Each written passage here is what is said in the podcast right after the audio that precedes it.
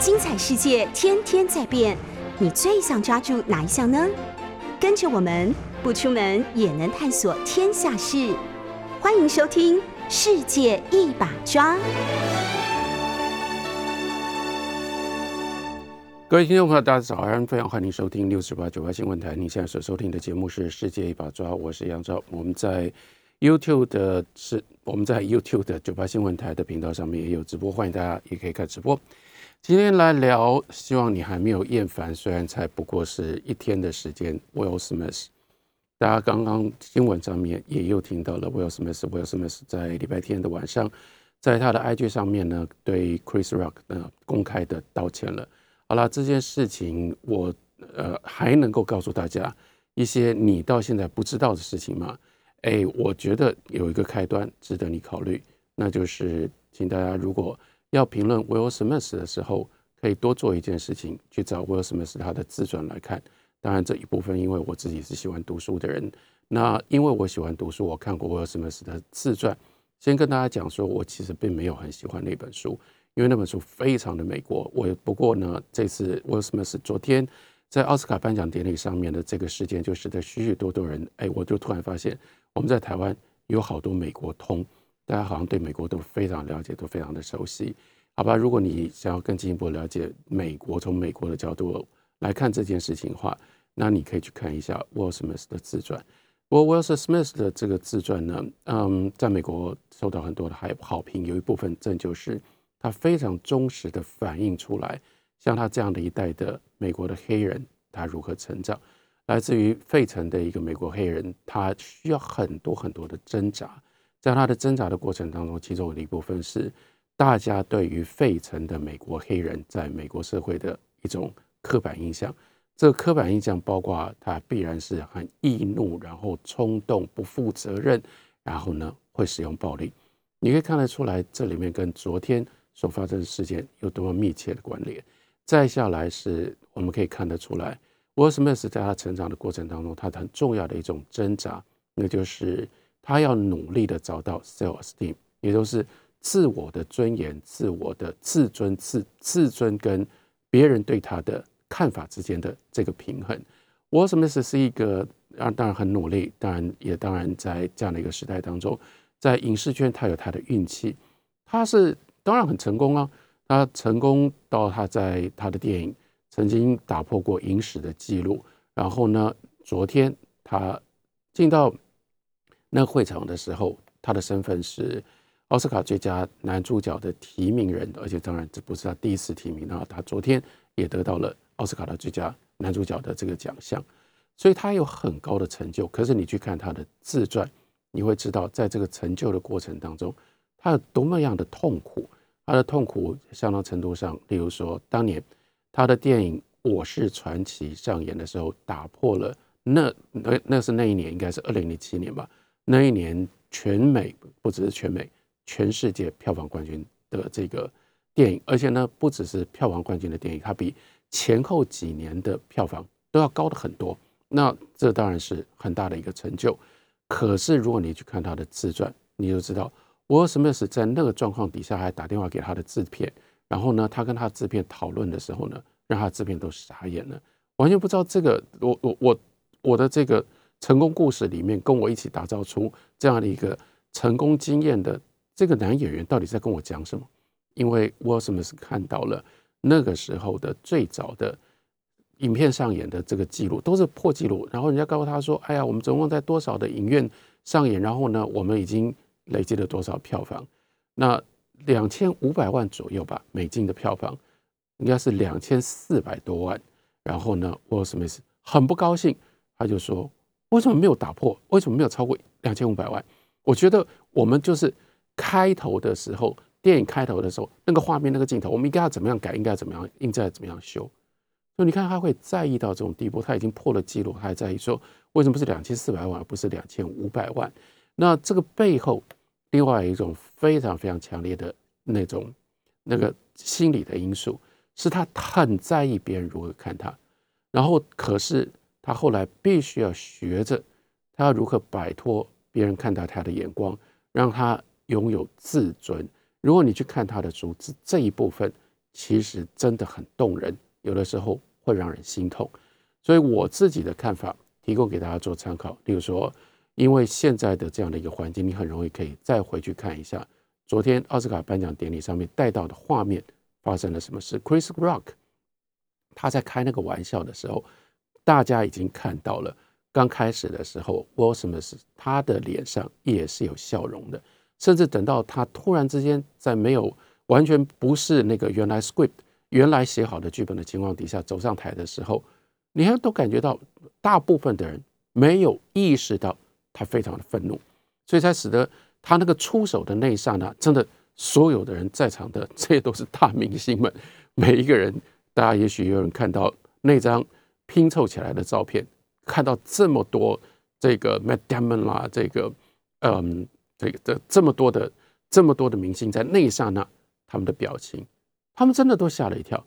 那可是如果你读过 Will Smith 的他的自传的话，你大概可以至少我可以同情的，就是去回顾，试图去重建，就在那几秒钟当中，他身上发生了什么事情。我相信开始的时候。Chris Rock 用这种方式开玩笑，对于 Will Smith 来讲，他必然的反应，也就是全场大家的反应都一样啊，就是说，哎呀，这就是我们应该要跟着大家笑，因为大家都觉得主持人用这种方式在开玩笑，我们就应该笑。但是这也就是我最在意的。等一下，我希望可以跟大家认真的好好讨论一下这件事情。好，我们说刚开始的时候，Will Smith 他也笑了。因为大家都笑，这也就是他长期以来，这是他心里的压力。因为他必须要跟大家一样，他多么在意别人怎么看他，多么在意别人会做什么事情。但是接下来，他当然不可能不意识到说，这个笑话是建立在他身边的这个人的身上。然后他注意到他身边的这个人，这个人是谁？这个人是他的妻子，当然他不是，他不是，他不是第一个妻子。但是呢？这个妻子是他这个时候最亲近的人，而且呢，他跟着他进来是为了要分享他可能的光荣。好，他已经有光荣，因为他毕竟被提名了。他的妻子是在这样的场合里面跟着他进来，但是结果他的妻子完全在没有预期的情况底下，我不相信他有任何的心理准备，怎么会办到？怎么会变成他被嘲笑呢？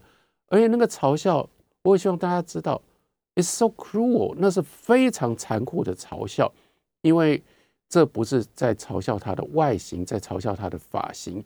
那个长、那个发型、那个光头的发型，剃光所有头发的发型，不是他自愿的。那是因为他得了这个非常麻烦、非常难以处理的、无法处理的掉发症。在掉发症，在那个没有办法处理掉发症的情况底下，医生跟他的造型、他的造型还有什么其他可能性，就只好用这种方式让他变成这样的一个这个造型。哎。结果 Chris Rock 是拿这件事情去取笑，哎，说哎呀太方便了，将来要再拍这个女兵日记或者要拍拍女兵电影第二集的时候，哎呀，连去剪头发都不用剪了，你就可以去演了，这好笑吗？好了，可能大家在这种状况底下觉得应该笑，觉得好笑，可是如果是换作是你被取笑的话，这真的有好笑的地方吗？这种笑话是非常清楚的建立在别人的痛苦上，建立在别人的痛苦上的笑话。说老实话，它的性质我们不应该把它当做性质，它就是一个不折不扣的孤立，它就是不折不扣的霸凌。因为你在霸凌一个人，用这种方式你取笑他，而且你号召所有的人，哎呀，你们来看一下他的光头啊，然后你们来取笑他。那在这个状况底下。当然，看当事人，当事人变脸了，然后她的丈夫 Will Smith 这个时候，他内在的另外的一面就被唤醒了。我说，你如果看他的自传，你知道他就是一辈子在这两件事情或在这两个个人的因素上面，他在挣扎着。一方面是讨好大家，然后呢，在大家面前看起来就跟所有人都一样，然后大家都喜欢他，大家都支持他。那另外一方面，他又知道这是他的自传最大的价值。他告诉你说，如果你一直都做这样的一个人，就算你成功了又怎么样呢？你就那那种成功只能给你带来痛苦，因为你没有自我。所有的成功是建立在你去配合别人，你没有 self esteem，你没有 self respect。那这个时候，他这一部分就压起来，他烧起来，烧起来呢，他就做了这件事。第一个，我希望大家呃，可以在那样的状况底下去体会、去了解我们同理心、我们同情的取向。这是我要什么的个性，所以为什么是他用这种方式来反应？那另外一边，那这种事情、这种行为代表了什么？好了，当然有一部分了，那我也不得不免俗。那我也有这种必须要讨好大家，或者我必须要从众的压力。所以啊，我们当然要谴责暴力。可是暴力也不是那么容易就说说就算了，因为暴力真的有非常非常多种。当你说我真的反对暴力，我反对任何形式的暴力。可是当你在讲暴力的时候，当你在讲反对暴力的时候，是不是也请大家？可以稍微细致一点的去理解、去分析，那我们亲眼目睹的，我们所看到的，在那个画面上面到底是一种什么样的暴力？这个暴力，如果尤其是你看，不只是 Chris Rock，接下来是 Chris Rock 他所代表的这样的一种在影视圈的众议的风格，更进一步的扩大来说，如果这件事情为什么我要花这样的新闻的时间跟大家讲这件事情？这件事情跟台湾。我们这样的一个社会跟大家有什么关系？我认为有非常密切的关系，因为这也是台湾今天不是今天，台湾这么几十年来，我们认为很有趣的。那对我来说，这就叫做以霸凌为有趣的一种特别的风格。那在我们的社会上面，把这些事情视之为理所当然，尤其在我们的演艺圈，就是认为所谓综艺节目、综艺节目呢，就是要找一个嘴贱的。主持人，这个主持人嘴贱，最重要就是他要嘲笑他的来宾。当然，有的时候他会自我嘲笑，但是绝大部分他们是完全没有任何的界限。然后呢，我们所看到的综艺节目，然后而且大家认为这叫做收视率的保障，就是要有人在那样的一个画面底下，在所有的观众亲眼在所有的观众万目所睹的情况底下。就被嘲笑、被捉弄，然后有的时候甚至还要自己如此卑微、如此去讨好别人的，把自己最可怕的、最最这个不堪的一面，用各种不同的方式给揭露出来。然后呢，要不然就是有的时候还要像这种大嫂团的节目，还要你去出卖你身边的这些人，在家里的时候他会干一些什么丑陋的事情。然后呢，主持人他所扮演的角色就是。一直不断的刺，你用这种方法揭露你自己的丑陋的一面的时候，他还要刺一下，哎呢，他接下来用各种方式让你出糗，然后呢，一直嘲笑你。哦，我们的观众就大家都很开心，大家都很快乐，然后这叫做收视率的保障。所以，Chris Rock 这整体，我真正最关切的就是这样的一种社会的风气，我们到底应该用什么样的方式来对待？我什么意思？在这件事情上，他所使用的暴力。其中的一个我没有办法忽略，我一定要强调的一种性质，那就是当你在嘲笑用这种方法制造笑料，然后来讨好观众，关键的地方是，你到底嘲笑了谁？你到底你到底作弄了什么样的人？对我来说，这里面最重要的一个分界线，你作弄的是能够报复你的人吗？你作弄的是对你来说比较有权利，还是比较弱势的人？很不幸的是，这种场合啊，这就是为什么我会觉得这是牵涉到整个社会的集体的心理。这种场合会被作弄的，通常都是卑微的人，例如说新进的这种小演员、小歌手。所以呢，你为了要取得在演艺圈的这一条路径，你就得要到那里去。然后你去的时候，你心里面就已经明白，你必须扮演这种丑角。然后这种丑角甚至不是你自己来表演你的这个丑态，是人家用这种方式来嘲笑你、来嘲弄你、来讨好观众。那这里面我说这条线，这条线就是，哎呀，你当然可以玩得很乐啊。然后你用这种方法，你主持人，你用这种这种方式，你好像很了不起。但是那是因为你就是明白知道，别人拿被你嘲笑的人。拿你没有办法？你躲在这样的一个，不管那是一个玻璃的的这个玻璃墙啦，或者是那是一个铜墙铁壁的后面。但是昨天 Chris Rock 在所有人的面前，这也是我希望提醒大家的这个暴力的性质，那就是他遇到了一个不顾所有的一切，要对他报复的 Will Smith。所以 Will Smith 的暴力是报复他用这种方式调侃取笑，对他来说是不应该被取笑的他的妻子。这是暴力的性质，我仍然谴责暴力。可是，在我们谴责暴力的时候，可为我让我们同时更稍微细致一点的，我们来分析一下这个暴力的性质。我们先了解这个暴力的性质。这个暴力性质这种事件，反正它很快就过去。接下来我们知道，这也就有它的 formality，包括礼拜一晚上我有什么是发了这个 apology。接下来其实更早，这个 Chris Chris Rock 当这个。呃，洛杉矶警方去找他的时候，他也表示说啊，这个这个我不会，这个跟警察无关，我也不会 file 任何的这个这个报案。然后呢，接下来啊，我们看今天影艺学院就一定要发他们的声明等等。很快这个事件就会过去。这个事件虽然过去了，可是它留下了一些东西，我觉得应该还是会刺着我们的心，刺着我们的心。很简单的一件事情，尤其是刺着我的心，因为这这这个事情。刺我刺了真的很久的时间了，所以容我冒大不讳的就告诉大家说，呃，对我来讲就是很奇怪的一件事情。像台湾这样的一个社会，我们这个社会为什么？我们到底怎么对待？我们怎么看待笑？我们怎么看待笑话？我们怎么看待取笑别人、嘲笑别人这件事？长期以来，我刚刚讲了，我们的演艺圈在这件事情上面真的非常的病态。甚至就是整个影影响感染到台湾的社会的基本的态度，基本态度就是认为，如果不好笑，就没有观众要看。哎，为什么笑这么重要？人除了哈哈大笑之外，我们到底有没有别的我们应该要知道的情感，或者是除了对事情哈哈大笑的这种反应之外，我们还有没有别的情感？哈哈大笑，很不幸的是，我们通常。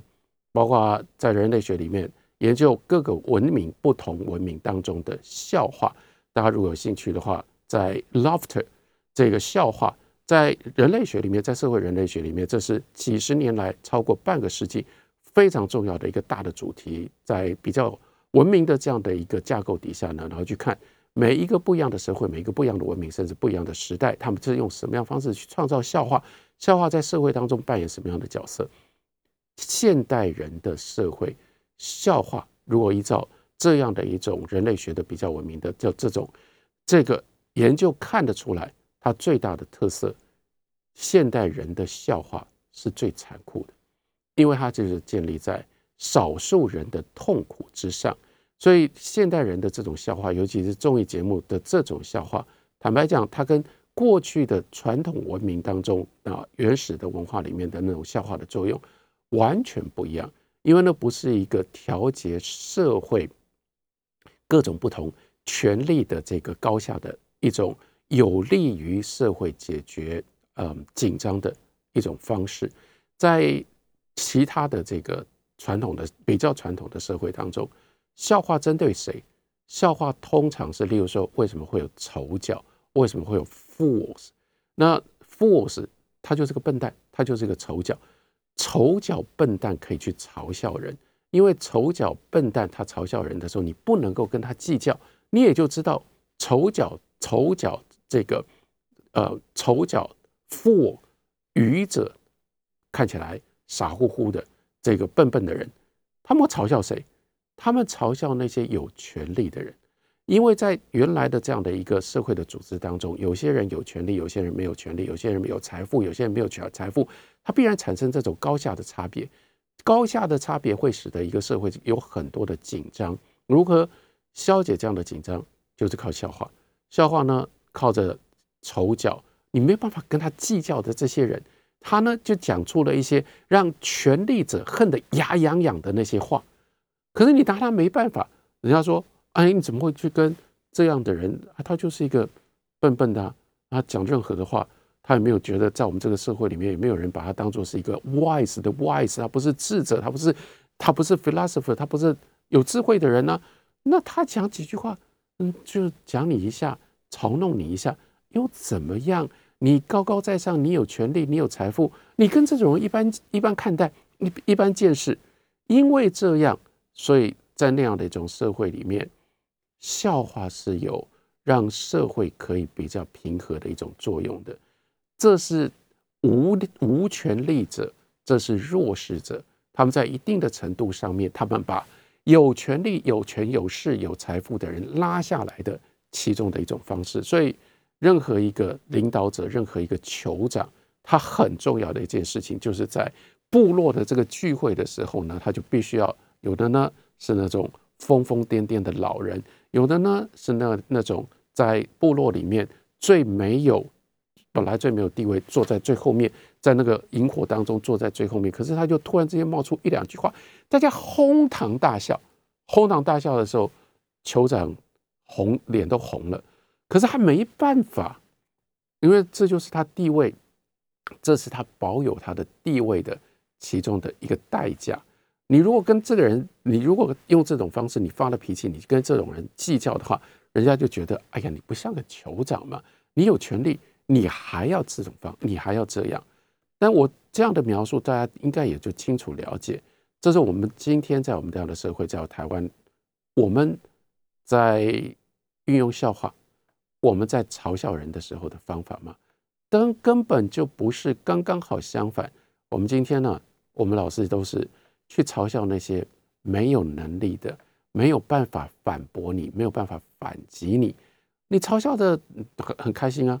而且呢，你拿这个来寻开心，让别人也都很开心，用这种方法来博眼球，来得到收视率，这是什么？我刚刚就讲了，这百分之百，这就是霸凌。你在霸凌弱势者，示范表演霸凌弱势者，然后得到笑声，这真的好玩吗？我觉得一点都不好玩，一点都不好玩。所以有的时候。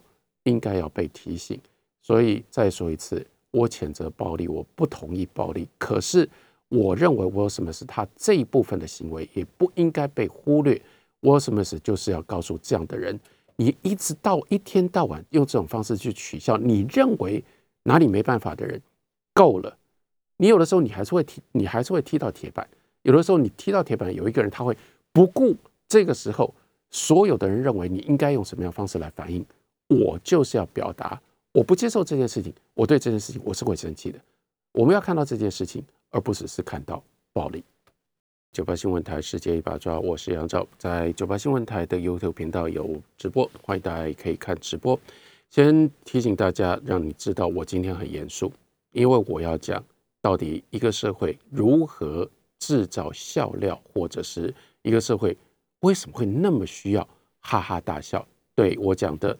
从 Will Smith 讲到，那就不是在讲美国，因为我就再说一次，大家今天、昨天到今天可以看到，呃，台湾好多好多美国通，他都可以跟你这个头头是道的解释美国发生什么事情。但我关心的是台湾发生什么事，或这件事情跟台湾之间的关系。我所看到的台湾也是常常让我非常纳闷。我再说一次，我是一个很严肃的人。如果从这个角度来看的话。感觉上跟这样的一个台湾社会格格不入，因为我好像一点幽默感都没有，因为我很少觉得在我的生活里我会需要哈哈大笑。可是，在台湾好像我们为什么这么多人，然后你好像一天没有人来逗你一下，没有人来用这种闹剧的方式呢，让你可以哈哈大笑，好像你日子就过不下去。更进一步的，我刚刚也讲到，我们到时候我们在这个社会里面就建立了一个，尤其是在演艺圈。就建立了一个这样的一个，好像是颠扑不破、绝对不能够被挑被挑战的一个铁律，那就是如果你要有收视率，一定要让观众笑，而且最好要让观众可以哈哈大笑。好了，笑有益健康，我不可能，我不能够去反对大家笑。可是我希望看到昨天 Will Smith 的他的表现，跟我们了解后面的这些来龙去脉。我可让我容我提醒大家两件事情。第一件事情，当你哈哈大笑的时候。你可不可以稍微想一想？你会因为笑会让我们的大脑就没有办法这样比较深刻的、比较深刻的去思考。这就是为什么有时候我很怕大家一天到晚都在哈哈大笑。例如说，什么时候我们最容易哈哈大笑？任何一点点小事都可以逗着我们大笑。哎，当我们喝了一点酒，然后到了那样一个嗨的状态，那有很多。如果你是一个清醒的人，在一个饭局当中，我相信很多人有这种体会。饭局当中最痛苦是一个什么样的角色？那就是众人皆醉我独醒，别人都喝到一定的程度，别人都很嗨，只有你一个人没有喝酒。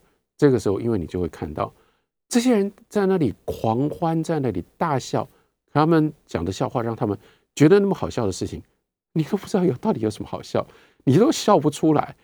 那就是当我们到了那样的一个状态，因为我们大脑没有办法思考，我们也没有办法有一些更其他不一样的感受。那可是我也就希望大家，例如说你看到 Will Smith，你会想一下，会愿意想一下。像是你每次大，你每次哈哈大笑的时候，你可不可以稍微追踪一下，说我到底在笑什么？是什么使我哈哈大笑？然后呢，关键的一个重要的标准，你可不可以看一下，在我哈哈大笑的时候，谁付出了代价？有没有？我的我的笑是不是建立在什么样的人被伤害、痛苦他的痛苦之上？我们嘲笑了谁？所以我们觉得这么乐。那被嘲笑的那个人是谁？他被嘲笑的性质是什么？我们是用是不是用这种方式？我们刻意的为了我们自己可以哈哈大笑，我们去伤害了别人。我觉得这一点最基本的警觉应该要放在我们的心上，这是第一个提醒。第二个提醒，我也希望，当我们在那里哈哈大笑，或者我们常常就以为笑是如此的重要。我刚刚也说，如果就是哎呀，只要不好笑的，你就不看。这个很可怕，因为我希望提醒大家，我们在人生当中，我们作为一个人，难道除了笑之外，我们没有其他的情感吗？其他的情感都不重要吗？为什么只有让你哈哈大笑，你才愿意看下去？那就表示在你的人生当中，作为一个人，太多太多比笑要来的更丰富的情感就被你排除在外，你就没有这种情感的能力了。我不得不举一个例子来说，因为我自己的这个，我我自己的生活的习惯跟我过去的养成，我喜欢音乐，我喜欢复杂的古典音乐，所以对我来说，台湾简直是不可思议，连古典音乐都要笑哈哈，好像连古典音乐要引诱啊，古典音乐就是哎呀太无聊了，所以呢大家都不想听，大家都听不懂，所以呢我们就要来搞笑，只有搞笑才能够让。哎呀，这些原来不愿意听古典音乐的人都能够来听古典音乐，好像这就很了不起，好像这是唯一的一种方式。古典音乐从来不会让你大笑，但这就是它最重要的价值。古典音乐是幽微的，古典音乐是抽象的，古典音乐这就是一种文明的态度，这是一种文明发展到一定的程度之后，他知道人那种肤浅表面的情绪之外。还有很多其他的东西，古典音乐顶多，例如说还有诙谐曲，就算是叫做诙谐曲的这种音乐，顶多就是让你微笑，因为让你感觉到说你好像眼前，而且你要靠着自己的去想象力，让你感觉到好像有一些诙谐的、有趣的画面在你的眼前呈现出来。可是你要去理解这些音乐，你需要的是，你需要动用的是更多更多的情感的准备，在。这个古典的古典音乐当中，它会有让你突然之间，你可能连自己都不知道，突然潸然落泪的那种那种乐段。那个乐段引发你的不是什么样的故事，引发你的不是什么样的那种呃那种那种操控，利用利用利用情绪上面的这利用各种不同情景跟情绪上面的铺陈。然后到这里，哎呀，让你觉得好悲哀呀，让你哭出来，那是发自于内心，让你自己跟你的内在、跟你的自我去相处，相处了之后所表达出来的。那如果我们没有，应该这样讲，如果你一天到晚对你来说只有能够让你哈哈笑的东西，你要看，真的很简单啊。那古典音乐跟你无关啊，你就不需要来。我也不觉得所有的人都需要听古典音乐。什么样的人要听古典音乐？因为你自己会在意，也许你有这种耳朵，你有这种听觉，为什么你不能够听到？为什么你不愿意去听比较更细腻、比较更悲、更比较更更更幽微，然后呢，比较更美好的声音？如果你有这样的一种冲动，你有这种欲望，你再去听古典音乐就好了嘛。然后呢，在听古典音乐的这个过程当中，你会体会到，而且你会感谢原来。上天不管你认为这个上天是什么样的力量，是从哪里来的，给了你这样的一种在生命里面这么美好的一种能力，你不要浪费，因为你不想浪费，因为你不想浪费你自己的这种美好的听觉，所以你去听这样的丰富的复杂的音乐。你要在这种音乐里面，你就是为了要去哈哈大笑，这有这真的是就是双重的浪费。一个就是浪费，你不知道你自己的听觉可以怎么用；另外一个，你也不知道你自己内在的情感有多么深刻、有多么丰富、有多么复杂的另外的这一面。在台湾，真的就是这么多年来，然后我们很麻烦的，因为我们太喜欢笑，以至于到后来，我们有时候就是那种知识反应，有的时候呢，没喝酒都会进入到那种状况，好像。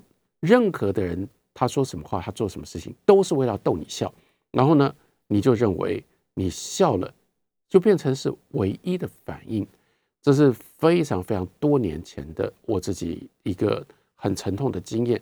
为什么要讲多年前的事情？就表示说那件事情经过了这么多年，我没办法忘掉，没有办法忘掉，因为它太有代表性了。那是多年以前，非常今天已经变成了一个在。因为在战争的这个环境底下，所以让我稍微提一下，这也变成影史的反战的战争片当中的一部经典。他的导演是 Lawrence Stone。Lawrence Stone，如果大家听到、知道、稍微知道这个人的话，因为昨天奥斯卡从从电影讲下来的话，要知道 Lawrence Stone 是美国最成功的一个左派大导演。这最成功的左派大导演，这本来就很奇怪。因为左派，而且像他激进激烈到这种地步，通常在影艺在这个电影圈里面，你就根本不会有人支持你。你拍出来的电影，你的态度这么样的偏激，观众不会被说服，观众不会被观众不会接受，那谁要投资你？你哪来的这个制片的费用？但 Lawrence Stone 真的不一样，他就是很厉害，因为呢，他就可以一次又一次拍这种。他非常激进态度的这种电影，但是呢，他有他电影语汇上面，他操纵到非常纯熟、非常神奇的这种各种不同的技术，所以让这样的带着非常强烈有刺的这种讯息的电影，竟然还能够吸引足够的观众，让制片让这个相对通常是比较好、比较保守，然后因而呢不要去刺观众、要讨好观众的这样的一个环境，都还会支持他。那 Lawrence Stone，他拍过一部战争片，叫做《Platoon》，那是八零年代中期的电影。《Platoon》在台湾我们就翻译叫做《前进高棉》。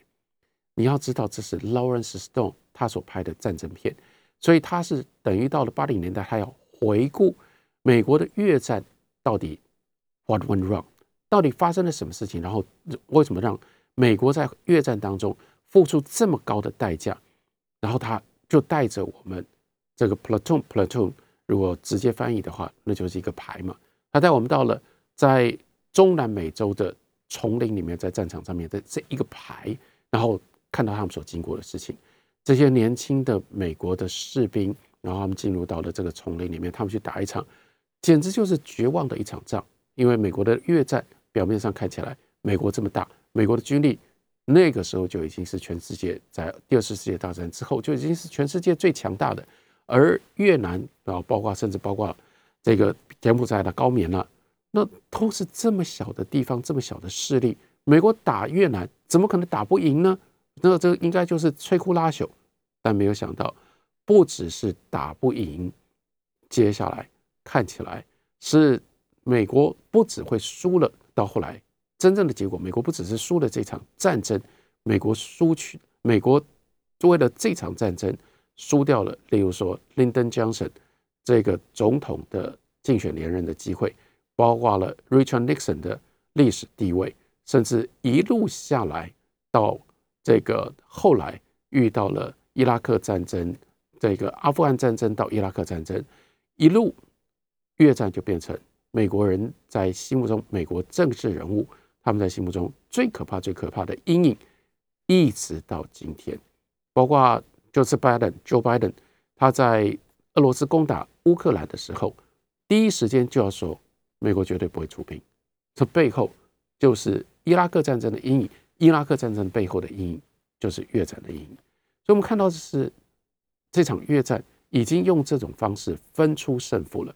一个极左派的导演，他要回顾这件事情，他要检讨这件事情，所以 Lawrence Stone 他才去拍了《Platoon》。《Platoon》这样的一部电影，先告诉大家它的性质。就算你没有看过，我也希望你能够体会这样的一部电影。他要导演非常明确的，他跟观众沟通的是什么？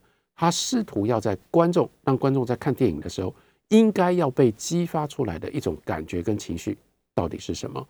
你看，我当时已经我二十几岁，呃，那个时候我又在当兵，我去看这部电影，我有了这样的一个心理准备，但是在电影里面发生的事情，真的让我吓了一大跳。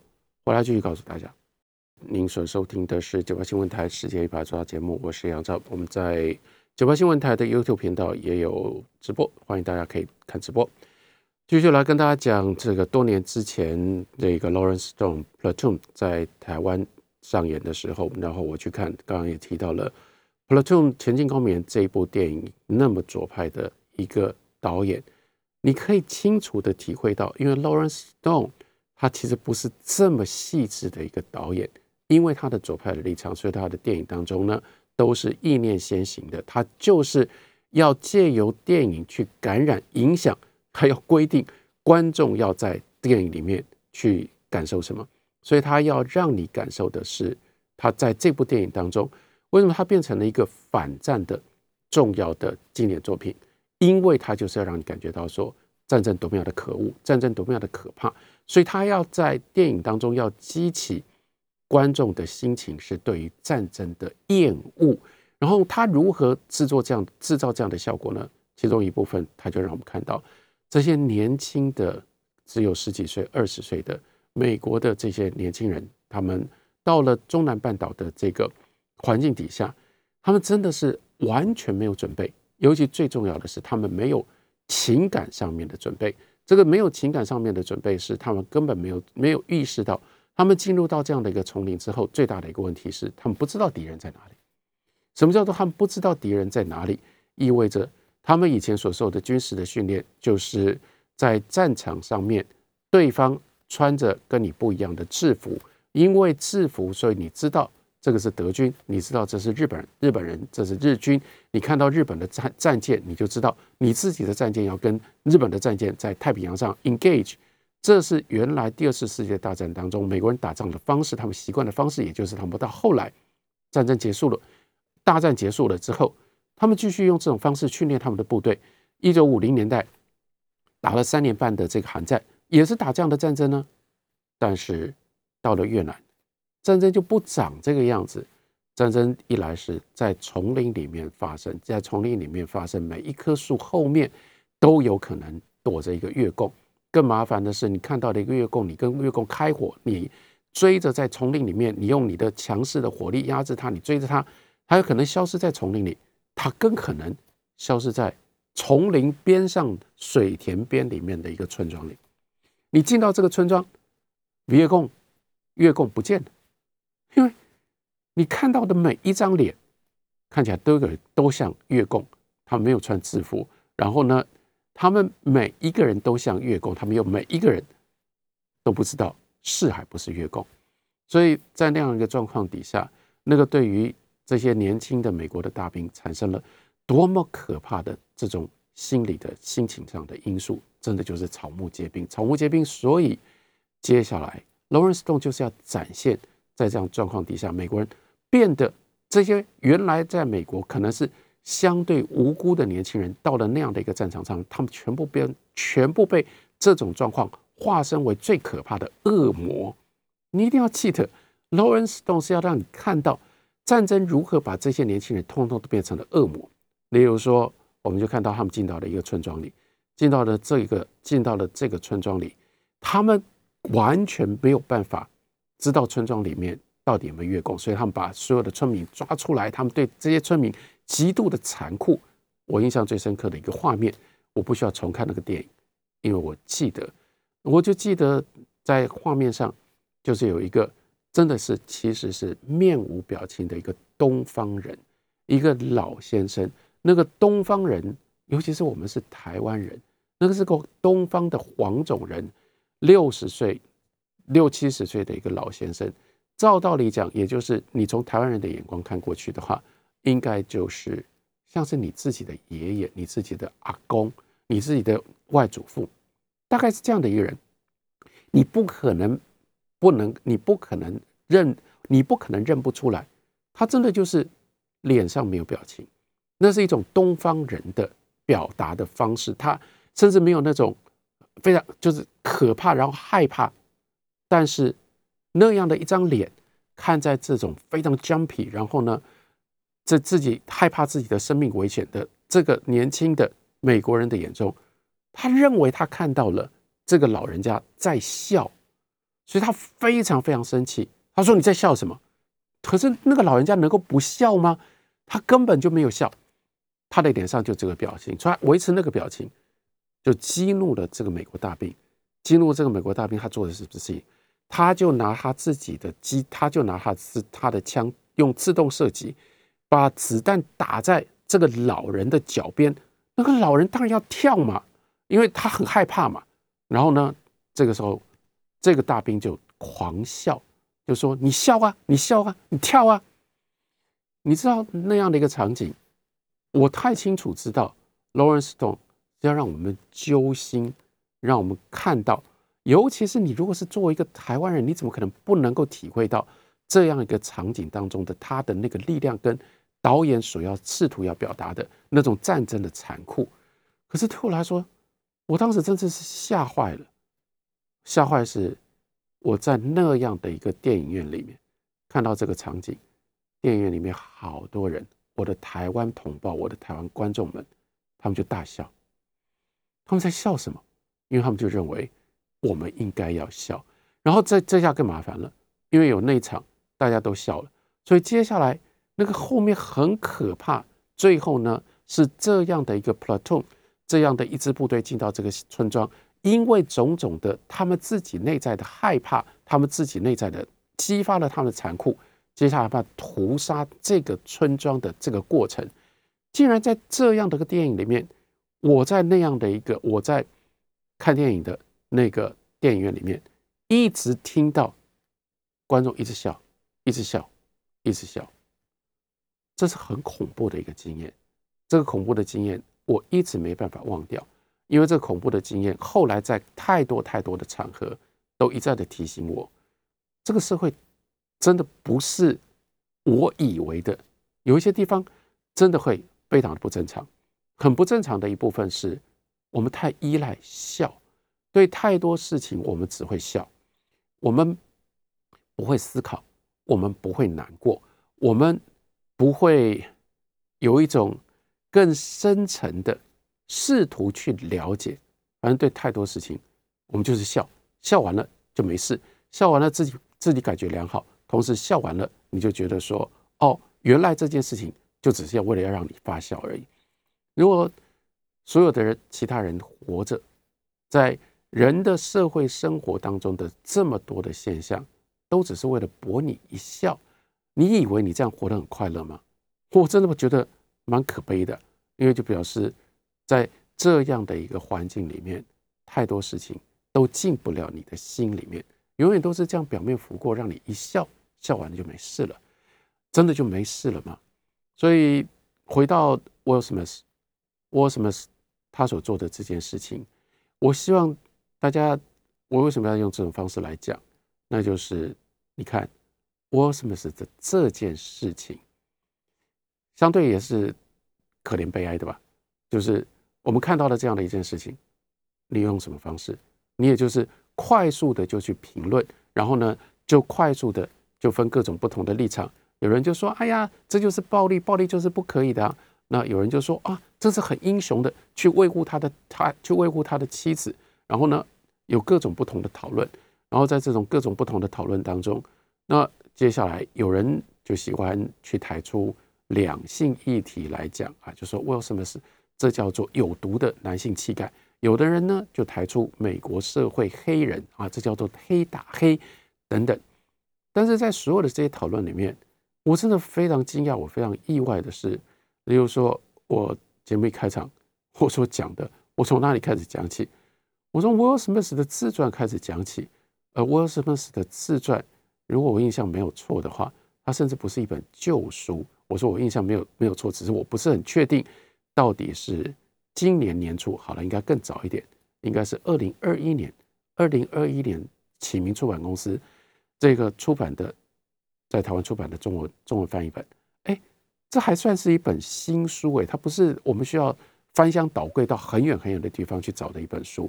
我最惊讶的是，竟然大家这么热衷于谈这些事，没有人会多愿意。